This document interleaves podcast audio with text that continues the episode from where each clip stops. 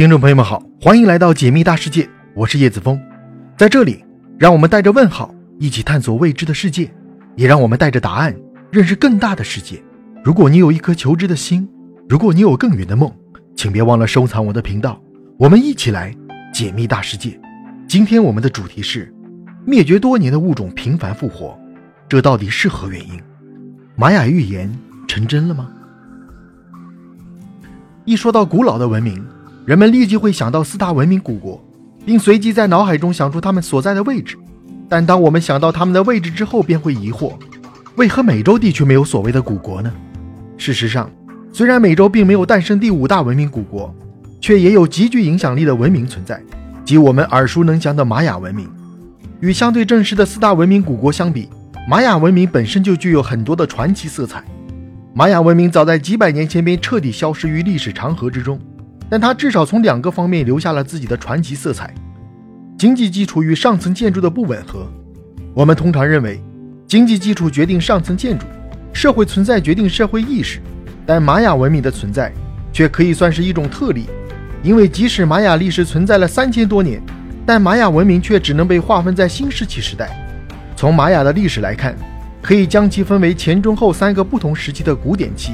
从公元前十五世纪到公元三世纪。这一千八百多年的时间算是前古典期，这一时期已经有了文字、历法以及建筑。而从四世纪到九世纪，玛雅文明达到了全盛时期，其天文、数学、艺术、历法等上层建筑上的发展达到了全盛时期。而从九世纪到十六世纪，被称为后古典期。随着欧洲国家大航海时代的开启，最后的玛雅文明被西班牙所灭。一个文明的消亡，并非什么罕见的事情。真正令人称奇的是文明本身。玛雅文明最值得称赞的地方，就是其在文字、天文、历法等方面的发展，尤其是在天文历法方面。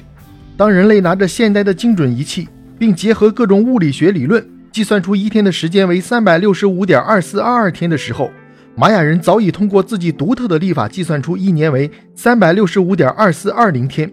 不仅如此，玛雅人还掌握了日食周期以及金星汇合日的时间。而这与依赖现代科技所计算的时间相比，仅有每天不到十二秒的误差。可是我们却很难想象，在天文历法与数学方面有着如此高成就的玛雅人，从始至终都没有跨越新石器时代这个坎儿。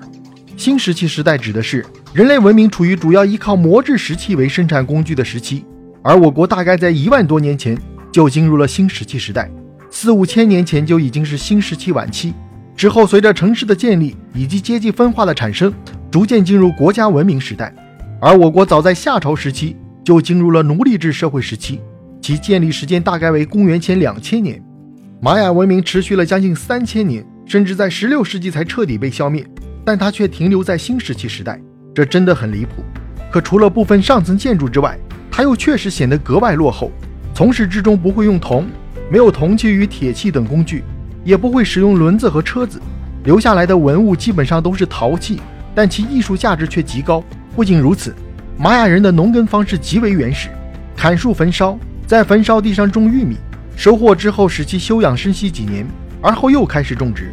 如此落后的生产方式，让人难以想象玛雅文明为何在上层建筑方面有如此大的成就。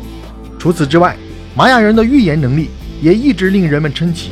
一个信奉宗教的文明。留下了许多的预言，其中预言最准确的应当是世界上会出现一个非常危险的人，给全人类带来灾难，他就是希特勒。或许正是如此，人们对玛雅人的预言很是信服，以至于在2012年的时候，基本上都人心惶惶，担心世界末日的到来。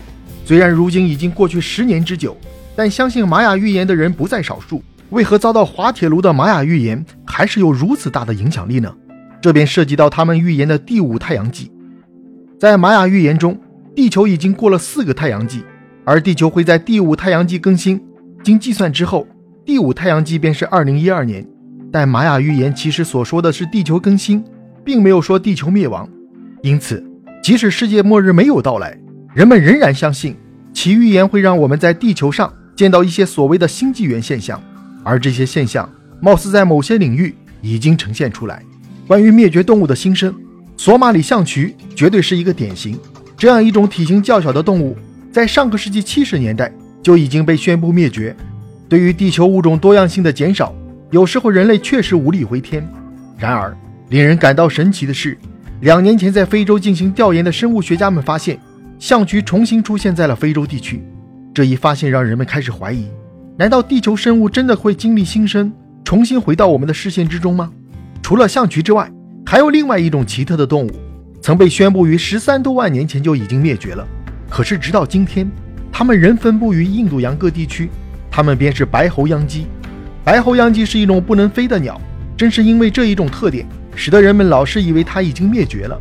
在发现它们具有复活的特点之前，科学家们表示，白喉秧鸡从非洲来到印度洋的小岛之后，由于缺乏天敌，导致白喉秧鸡的飞行能力退化。从而丧失了飞行能力，而十三万年前，洪水将白喉秧鸡所在的小岛淹没，不能飞的鸟就此灭绝。这本应是正常情况下的剧本，但经科学家们对该岛的化石进行研究，发现，在三万年以后，又有一批白喉秧鸡来到小岛，因为同样的原因丧失了飞行能力。直到如今，我们仍然不能找到会飞的白喉秧鸡，很难想象一种发生异变的生物灭绝之后，会重新出现一批一模一样的生物。在历史的洪流中，一波接一波的重复进化，无论是灭绝动物的出现，还是特殊的进化方式，似乎都与玛雅预言中的复活与重生相关。这让人们对玛雅文明更加好奇。玛雅文明的特殊性的确让人们对其产生了极大的兴趣，但生物的再现或许并没有太多的魔力在其身上。象群的再现，可能仅是因为曾经没有找到它们的身影，所以才主观的认为它们已经灭绝，但实际上并没有真正的灭绝。而白喉秧鸡又何尝不是生物在自然中进行的自我选择呢？